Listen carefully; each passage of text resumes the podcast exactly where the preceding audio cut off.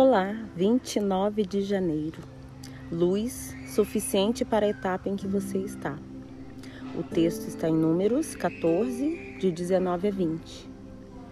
Segundo a tua grande fidelidade, perdoa a iniquidade deste povo, como a este povo tens perdoado desde que saíram do Egito até agora. O Senhor respondeu: Eu o perdoei conforme você pediu. A história dos israelitas no deserto foi marcada por períodos de obediência e alegria e tempos de desobediência e punição. Embora Deus realizasse diversos milagres para livrar seu povo do Egito, os israelitas persistiam em duvidar dele. O Senhor os levou então ao deserto e os testou. Um dos testes envolvia água, da qual Deus os privou por três dias. Eles só se queixaram. Deus queria que pedissem. Quando Moisés clamou, Deus disse que, se o povo lhe obedecesse, satisfaria suas necessidades. Eles obedeceram.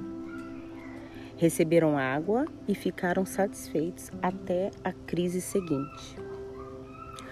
Os israelitas voltaram a se queixar, dessa vez por falta de comida. Novamente Moisés orou e Deus atendeu. Dessa vez, porém, ele só concedeu o necessário para cada dia. Deus queria que aprendessem a andar com luz suficiente apenas para a etapa em que se encontravam. Você sentiu alguma vez que alcançaria seu alvo sem ter de confiar em Deus a cada passo? Essa passagem ilustra que a capacidade de Deus para perdoar é ilimitada. Precisamos apenas confessar, e Ele é fiel e justo para nos perdoar.